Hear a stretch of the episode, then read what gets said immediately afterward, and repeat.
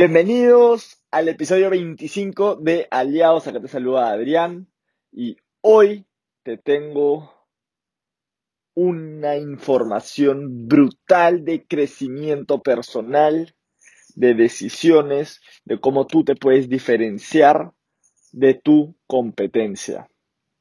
Hoy es sábado y algo que yo escuché hace mucho tiempo fue de lunes a viernes trabaja para mantenerte entre tu competencia. Y sábado y domingo trabaja para diferenciarte de ella, para sacarle ventaja, para dominar el mercado. Y de eso vamos a hablar hoy día.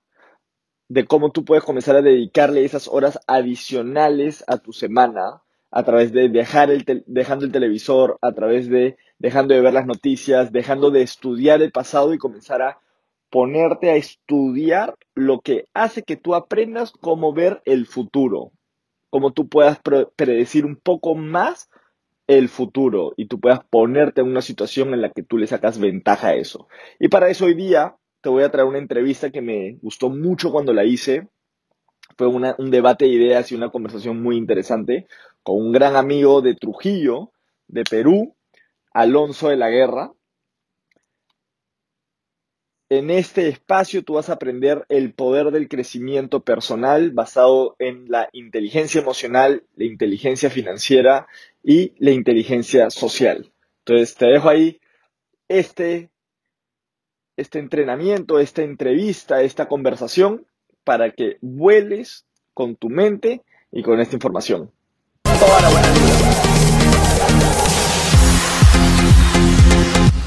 Sobre todo personas que comenzaron en el mundo de emprendimiento hace unos años y se han autoeducado, han ido a entrenamientos, conferencias, han, buscado su propio crecimiento y, eso yo creo que es bien valorable, ¿no? Personas que, no eran emprendedoras y, no necesariamente esa era la línea de carrera que habían elegido, pero hubo un momento, hubo un día, hubo algo que dijo, oh, que se dijeron a sí mismos, ya, vamos a ser emprendedores quiero algo más en mi vida y veo que el mundo del emprendimiento me interesa, estoy dispuesto a pagar el precio ahí, estoy dispuesto a vivir mi curva de aprendizaje ahí y han logrado grandes resultados a través de eh, trabajo, de rediseño. Eso me parece bravazo. Me parece, y aparte, yo creo que las historias como esas eh, tienen una gran influencia en nuestras vidas. A veces ver a alguien que está saliendo adelante te da esperanza y te da fuerza para, avanzar un día más, para avanzar una temporada más, para también confrontarte contigo mismo y decir qué más puedo estar haciendo o qué no estoy haciendo que sí puedo estar haciendo. Entonces, clave, clave eso. A ver, vamos a ver.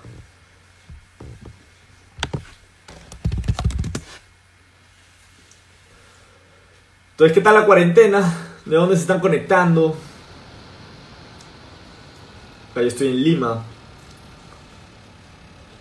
Tal Nelson, bienvenido.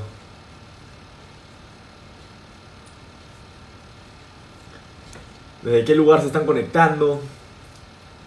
Acá en Lima nos han dado 30 días más de cuarentena. Lindo. ¿Cómo es con la cuarentena. Desde Panamá, excelente Junior. Super. Hola Carlos. Y sí, definitivamente el... Eh, oh, de Argentina, hola, hola. Excelente. De Independencia, Lima, Perú, excelente. Que hay gente de todos lados. Ahí se pueden conocer de ahí si quieren conocer gente de Argentina, de Panamá. Entonces,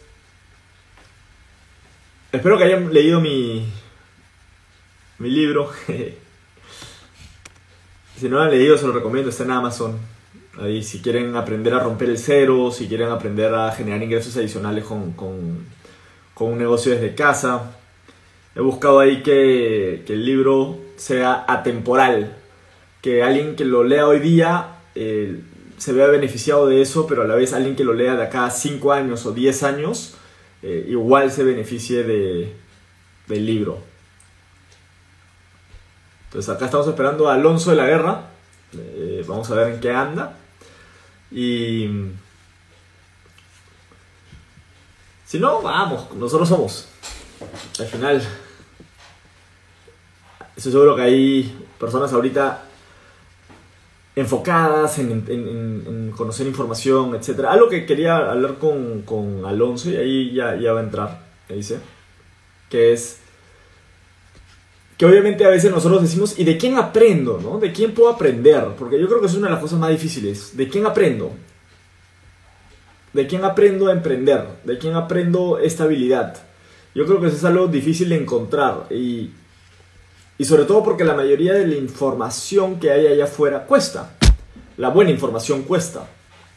Cursos, por ejemplo, si quieres aprender alguna habilidad o algún curso de e-commerce, de dropshipping, de algo, ¿cuánto te cuesta? Eh, es caro, es caro aprender. El aprendizaje, la, la educación es cara. ¿Cuánto cuesta una universidad privada en tu país? Es caro. Entonces vamos a tocar ese tema. Ahí está, Alonso, vamos a darle la bienvenida a nuestro invitado especial hoy día.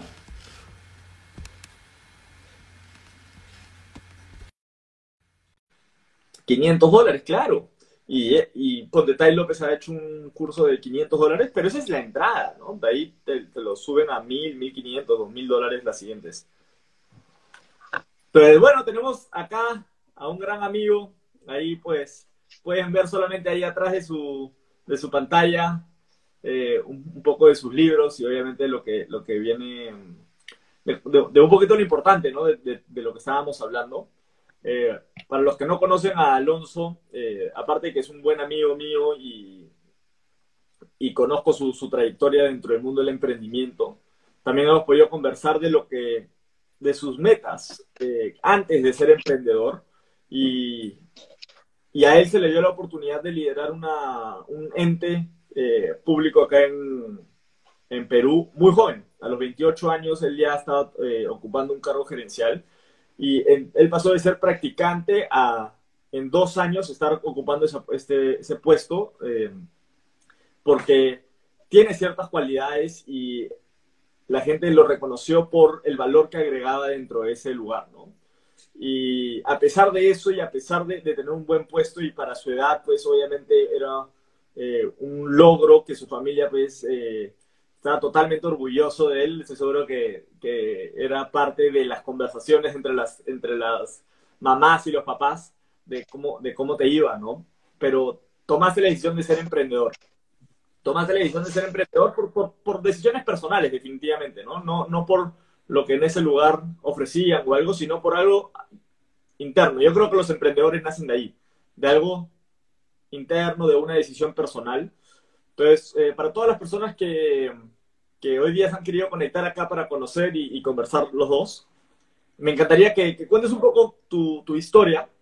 Eh, yo, yo, creo mucho en el poder de las historias y que le cuentes un poco la historia, un poco de, de, lo que ha significado para ti tomar la decisión de ser emprendedor y dónde hoy en día estás.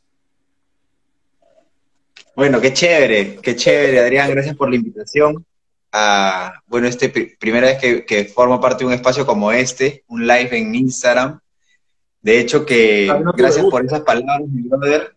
Qué chévere poder compartir eso contigo. Te considero un gran amigo, eres una persona con la que no solamente he podido compartir una amistad, sino he aprendido muchísimo. Me has enseñado mucho sobre este negocio que compartimos, sobre el emprendimiento en general y sobre cómo un empresario debe buscar desarrollarse, ¿no?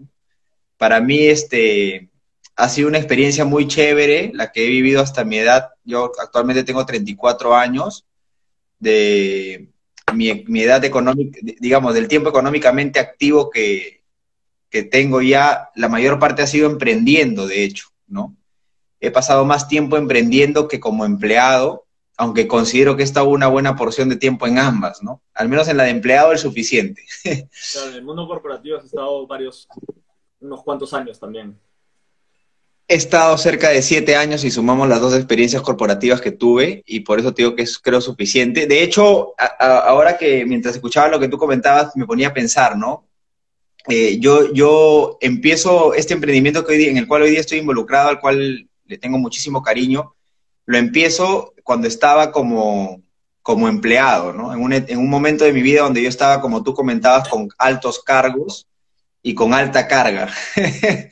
porque normalmente los altos cargos traen alta carga de trabajo, ¿no? Y estaba muy saturado, muy estresado, eh, no le estaba pasando bien, pero yo de alguna manera venía de emprender. ¿Cuál es la diferencia, Adrián? O sea, ¿cuál es, ¿qué es lo que yo he podido entender de este proceso que he tenido? Que primero tuve siete años buscando emprender, considerando que una buena idea eh, era suficiente para poder llevar a un negocio al éxito. ¿No? Tenía este, este mito que muchas personas tienen en su mente que o teniendo un buen capital o teniendo una buena idea de negocio la vas a hacer, ¿no? Eso es suficiente. Y que con, eso ya, o sea, como que eso fuese lo que marca la diferencia, ¿no? Como que si, si, si te llegó un día una idea superpower, ya. Y no tiene nada que ver con eso, ¿no? De hecho, extraordinarias ideas que no han sido bien ejecutadas han sido fracasos totales, ¿no?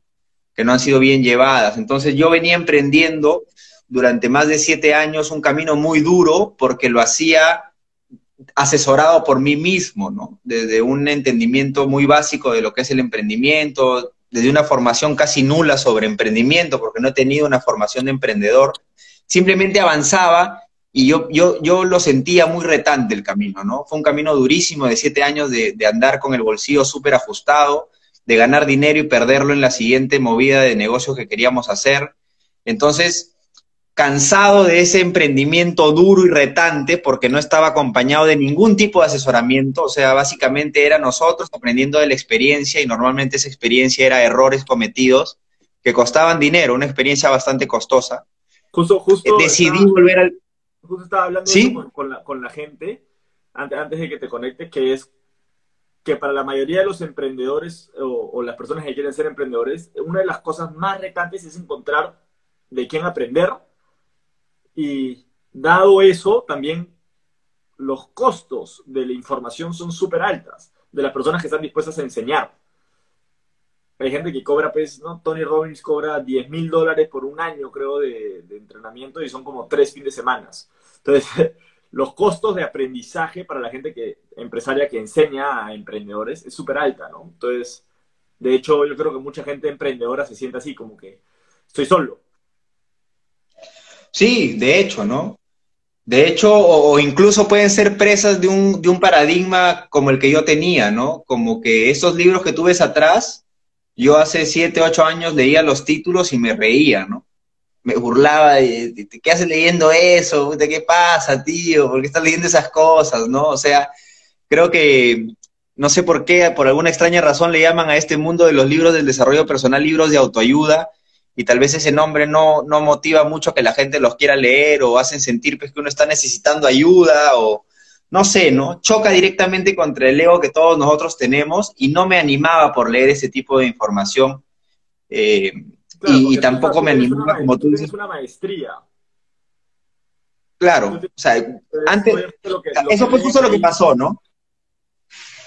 Yo justo vi muy retante el tema del emprendimiento como lo venía manejando y decidí volver a meterme en el mundo del empleo y lógicamente hice lo que la mayoría hace, buscar estudiar, prepararse más y ahí fue que yo invertí. Sí, tenía mucha predisposición a invertir en maestrías para poder colocarme mejor en el mundo laboral, pero tenía mucho reparo de llevar un curso de desarrollo personal o un curso de emprendimiento porque no estaba dentro de mi formación, eso no estaba programado, ¿no? Sí estaba programado incluso para llevar un doctorado, si, y, si tenía que meterme una deuda de por vida para ir a una universidad prestigiosa en otro país, también estaba programado para aceptar esa idea como válida.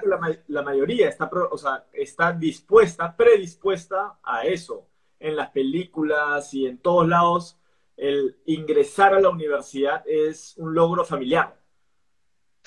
sí, de hecho que sí. De hecho que sí, ¿no? Y de hecho que te, tienes mucho más aliento, tienes una hinchada detrás tuyo cuando quieres ir por el tema de las maestrías, doctorados. Y cuando tienes un emprendimiento te lees, como te digo, un libro de estos, la gente te mira raro. Incluso tu, propia familia te puede decir, ¿qué pasa, hijito? ¿No? ¿Por qué estás leyendo esas cosas? o ¿por qué estás escuchándote audios? ¿Qué tienes? ¿No? ¿Por qué no vienes a ver tele con nosotros? No sé, la cosa es que a mí el, entorno en el que me movía no me, no me impulsaba a prepararme para emprender me, impulsaba más a volver a colocarme en el mundo del empleo y eso fue lo que hice, ¿no? Y como tú dijiste, gracias a Dios tuve relativo éxito rápido para darme cuenta. Eh, yo, yo ahora entiendo con esta experiencia de vida que tuve, esta analogía que hacen algunas personas cuando dicen qué, qué, qué difícil debe ser o qué frustrante es subir una escalera para darte cuenta que esa escalera estaba apoyada en la pared equivocada, ¿no? Y eso es lo que yo considero que hice cuando volví al mundo del empleo, ¿no? Volví, invertí de arranque, este, me metí a esa maestría, invertí en una segunda maestría, chambié durísimo y cuando llegué, llegué al éxito corporativo, si se le puede decir así, me di cuenta que ese éxito me consumía prácticamente 12, 14 horas al día, ¿no? Y eso para mí dejó de ser éxito, o sea, mucho cargo, mucha plata de sueldo, pero sentirme exitoso para nada, porque no tenía control de muchas cosas, no tenía tiempo, bueno, era una situación, si alguna persona que está aquí conectada ha pasado por el mundo del empleo, tal vez entienda que a, mayor cargo, menos vida, ¿no? Es una proporción que yo empecé a identificar porque pasé de practicante gerente por varios cargos y eso me permitió darme cuenta que con cada ascenso iba perdiendo en, en materia de tiempo para mí.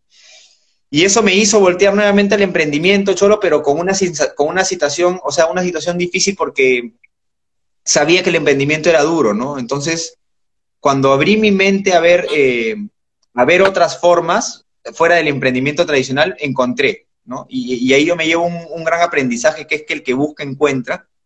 Siempre va a pasar eso, el que se pone a buscar algo va a encontrarlo, y la cosa es estar... Eh, suficientemente preparado para asumir los riesgos, ¿no? ¿Por qué hablo de riesgos? Porque muchas cosas no las vas a tener listas ya a la hora de dar el primer paso, vas a tener muchos, muchos supuestos, ¿no?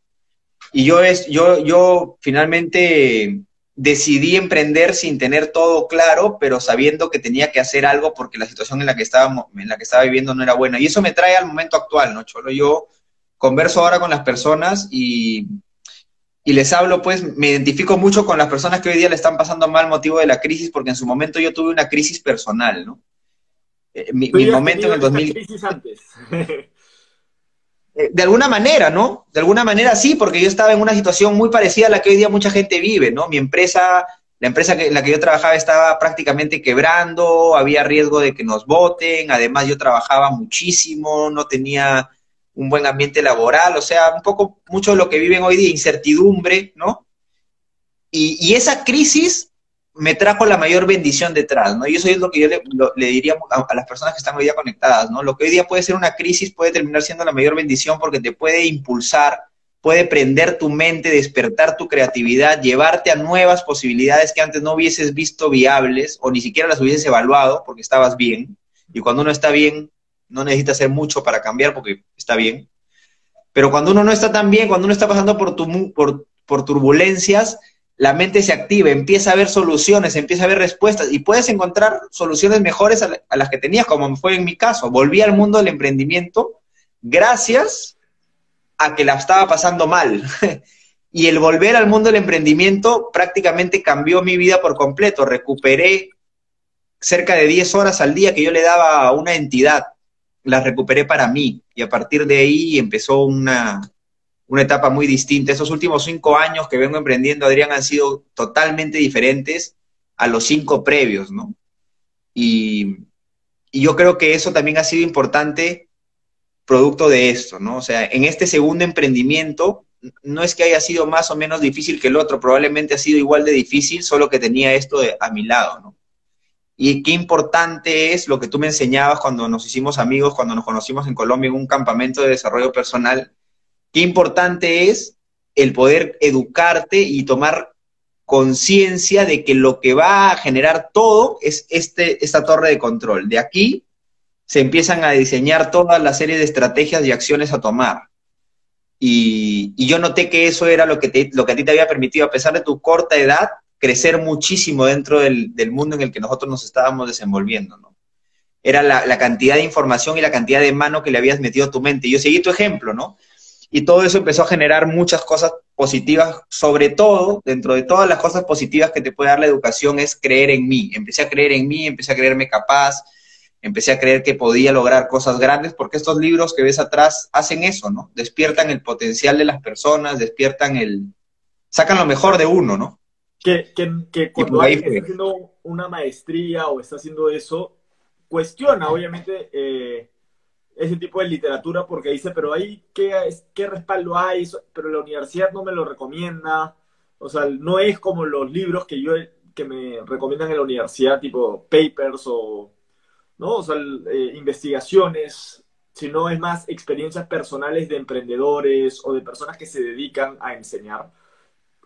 Y, y obviamente es, es, difícil creer en eso, ¿no? O sea, uno podría decir, pero, pero ya, sí, sí tiene que, sí habla cosas interesantes, pero pero es lo mismo que me enseñan a mí de alguna manera si estoy estudiando negocios o, estoy estudiando pues este, psicología o algo por, ¿no? por el estilo. Pero lo que no ven es que esa persona ha llegado a las mismas conclusiones que profesionales. Pero lo ha hecho a base de su propia experiencia, de prueba y error y ellos mismos han marcado obviamente el, camino, ¿no? Y ellos mismos han o sea, no podría ser relevante después de tantos años si no fuese de, alguna manera comprobado por el mismo mercado que es bueno. Sí, definitivamente lo que hace valioso el libro es el autor, ¿no? O sea, es, es la información, nos hemos visto, y estamos nosotros en un país donde donde hemos visto cosas increíbles con respecto a copiar información. O sea, la información está a la mano, pero la forma en la que una persona te transmite la información, desde dónde te la transmiten, desde qué enfoque, desde la misma experiencia, eso es lo valioso. O sea, la frase que a mí me, me... Hay frases, ¿no? Y tú has escrito un libro espectacular que justamente ayuda a eso, ¿no? A tener frases sencillas que te ayuden a tener en tu programación, en el subconsciente ya formas de pensar más rápidas, ¿no? Una frase que a mí me ayuda, por ejemplo, muchísimo en este caso, es el tema cuando dice, me encanta escuchar a la gente que, tiene, que cree tener la razón, pero sigo a los que tienen el resultado, ¿no? Esa frase a mí, cuando veo un título muy bonito, muy vendedor, y digo, pero, ok, pero ¿quién lo ha escrito, no? Y si no sé si esa persona es exitosa, no me animo a leerlo. O sea, me gusta leer información de personas que tienen comprobado éxito en aquellas cosas que están escribiendo, ¿no? Y, eso es algo que no, necesariamente se ve en el, en el mundo del académico. O sea, a mí cuando me daban un libro, ni me hablaban del autor. En los libros que yo estudiado, las dos maestrías que me he zumbado, que han sido varios libros, el autor era como una cosa de que, oye, o sea, era así, muy buena información académica seguramente, pero no tenía ese componente de la vida real, del aplicarlo en la cancha. Hasta el mismo lenguaje, ¿no? Hasta el mismo lenguaje está hecho para que sientas que eres importante a la hora de leerlo, pero no quiere decir que no porque sea de, con otro lenguaje no tenga la misma capacidad de poder crear esos puntos de quiebre. Sí, de hecho, ¿no? Yo nunca, nunca me enganché con ningún libro de los que, de los que encontré en toda mi carrera. La lectura y huye a, a eso, ¿no? Huye al, a la transformación. La otra estaba escuchando que es tu capacidad para aprender va a tener que está ligada a tu capacidad para cambiarte. Porque de nada sirve aprender si no estás dispuesto a cambiar. Claro. Sería como tener un banco de teoría, ¿no? Claro. Y, a veces eso, es, ¿no? O sea, estamos llenos de información buena, pero que no es aplicada a, nuestra, a nuestro día a día. Y la mayoría de información que estamos recibiendo son técnicas, son o sea, hacia afuera, hacia el otro. Pero muy pocas veces agarramos información hacia uno. Y, ahí, y, eso es lo interesante, que la mayoría de libros de gente que, o, educación, que, que son personas que se han hecho a sí mismas, es que tienen ese componente personal que te confronta a ti mismo a ser mejor. Y eso es lo bonito del emprendedor, que, que se tiene que sacar la mejor porque el emprendedor es el que va a liderar a gente. O sea, porque tú estás emprendiendo algo de ti y gente va a enrolarse en tu misión, gente va a, o sea, es todo un proceso. Vas a crear. Y eh, el liderazgo y el emprendedor está bien de la manito. O sea, tú puedes pagarle miles de dólares a una persona que trabaje contigo, pero pero si no eres buen líder, ese se va a ir. Hasta por menos dinero. ¿no? El, cheque no, no retiene a la gente. Retiene un ratito, pero no, no para toda la vida, ¿no? Entonces, ¿qué, ha significado para ti eso, no? Como emprendedor, o sea, ponte, tú ahorita cuánta gente eh, tú le enseñas directamente, ¿no? Yo sé que tú tienes una organización bastante eh, expandida, eh, ¿no? tienes operaciones, digamos, en diferentes ciudades, pero más o menos cuánta gente tú lideras y qué, qué ha sido para ti ese proceso, ¿no? De, de liderar, de volver productiva a personas. Claro, primero es que el proceso te va revelando, ¿no? Lo que tú dices es, verdad porque el, libro, este tipo de información lo que hace a uno es como que calatearlo, ¿no? O sea, te, te, revela tus, tus, tus virtudes y te hace ver aquellas cosas por las que estás andando mal. Entonces, son libros que finalmente a uno lo exponen a, poder ver sus errores, sus falencias. Y mucha gente no se quiere enterar. Es como aquel que dice, no, no quiero ir al médico porque no quiero que me diga que estoy mal. Claro. Y hay mucha gente que anda así, ¿no? Y que anda así, no, yo no quiero leer esas cosas porque a uno como que lo confronta. Entonces necesitas tener unas ganas de cambiar, como tú bien lo dijiste, ¿no? Ganas de educarte, que por lo tanto es ganas de cambiar.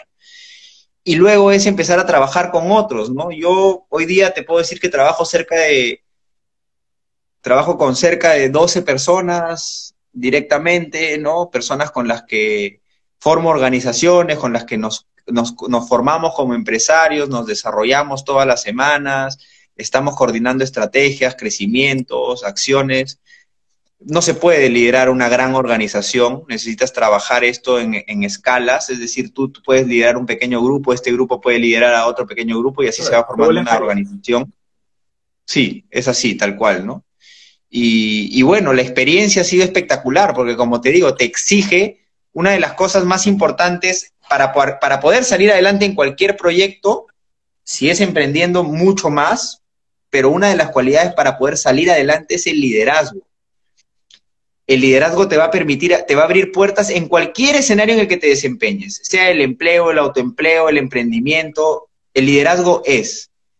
Pero para poder liderar, uno de los componentes básicos es la, la coherencia, la congruencia, es que yo pueda hacer y, ser lo que, di lo que digo que otros hagan y sean. Entonces, es un camino súper chévere porque te tiene constantemente avanzando. O sea, una vez leí una frase que decía, si te atreves a enseñar, no puedes dejar de aprender, ¿no? Y eso es un poco el liderazgo, o sea, es estar en constante reto hacia ser mejor porque uno no puede dar lo que no tiene y si no se está agregando valor a sí mismo, no tiene cómo agregarle valor a otro. Es espectacular el liderazgo porque te lleva a ti a potenciarte para poder justamente liderar una organización. Una, una organización liderada por una persona que no crece, que no se preocupa por desarrollarse, que no se está actualizando, esa organización no tiene futuro. Pero una, organización que está guiada por una persona así... Claro. ¿Perdón? ese tipo de gente termina tomando tajos, buscando atajos. Buscando atajos porque creen que la cosa está afuera. O sea, es lo que tú decías hace un rato. Muchos textos, de hecho, la gran mayoría, y, las tele y todo lo que nosotros vemos, o todo lo que la sociedad ve, porque yo no veo tele hace ya bastantes años, pero todo lo que la sociedad ve, normalmente echa la responsabilidad a cosas externas o habla de cómo tú puedes manejar cosas, eh, pero de manera muy superficial para que otros respondan, ¿no? En este caso no funciona así, o sea, el verdadero liderazgo requiere que tú trabajes desde dentro, desde, desde tu ser, ¿no? Y que te hagas responsable de tus cambios para que otro, para que todo lo demás cambie. Es decir, quiero que en mi casa la, la, la armonía familiar esté mejor. Bueno, en el liderazgo nos enseñan a que nosotros tenemos que llevar esa armonía desde el ejemplo y tener esa paciencia cuando otro no la tenga como nosotros, ¿no? Pero claro, hay otros libros que por ahí te están escribiendo, no sé, te digo un, caso, ¿no? Eh, hay un libro por ahí que te está escribiendo, véndele a la mente y no a la gente. Yo prefiero venderle a la gente. Yo prefiero hablar con personas y si quiero venderle un producto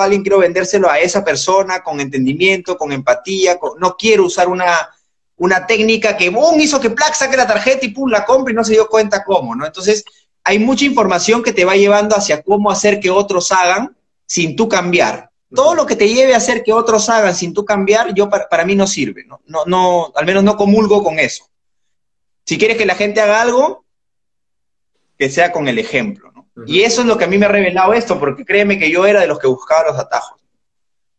Por, puff, harto tiempo, porque, porque también la sociedad me llevaba a eso, ¿no? Y, tú lo has visto, o sea, constantemente en la tele, era algo lo que yo consumía diario, este, te hablaban de cómo hacerte rico rápido y tenemos una sociedad microondas que todo lo quiere rápido para ahora y que baja de peso poniéndote un, cinturón y siéntate en el sofá, come canchita, pero vas a hacer abdominales, o sea, estamos en una sociedad que cree que todo lo instantáneo es este claro, si no es, bueno. Instantáneo no es bueno. Exacto. Exacto. Cuando es todo lo opuesto, ¿no? Si es instantáneo, no es bueno. Todo lo que vale la pena toma tiempo es otra de esas pequeñas frases que te quedan de esta información y que, y que a uno lo hacen como que, que tener reacciones distintas, ¿no? Sí. Bueno, eh, Alonso, yo creo que hemos tenido 25 minutos de, harto contenido. Eh, se ha pasado súper rápido, no sé si ustedes sienten eso. ¿A cuántos de ustedes se les ha pasado súper rápido el tiempo? Acá gente de Argentina, de Panamá, de, eh, de, Lima, bastantes de Estados Unidos creo que hubo. Entonces, chévere, chévere. Ha, estado eh, bien bonita la gente que se ha conectado y, obviamente el, valor que, han recibido ha sido top. Te agradezco. Quisiera saber si eh, no, abran, abran su mente a, las preguntas que quisieran. Si tienen alguna pregunta para, para Alonso, me encantaría que, que tengan la confianza de hacerlo de Bolivia. Kemi, este, creo, que, hace, un ratito hizo una pregunta un eh, Brian, a ver, ¿qué tipo de libros ayudarías a trabajar nuestro ser? Yo creo que uno tiene que, ser muy consciente, Cholo, es importante esa pregunta que hace Brian, porque nadie se conoce mejor que uno. Y, incluso esto lo aprendí de ti, ¿no? Uno no tiene ni siquiera que ir a leerse un libro porque todos están leyendo ese libro, uno tiene que ir por la información que siente que le hace falta.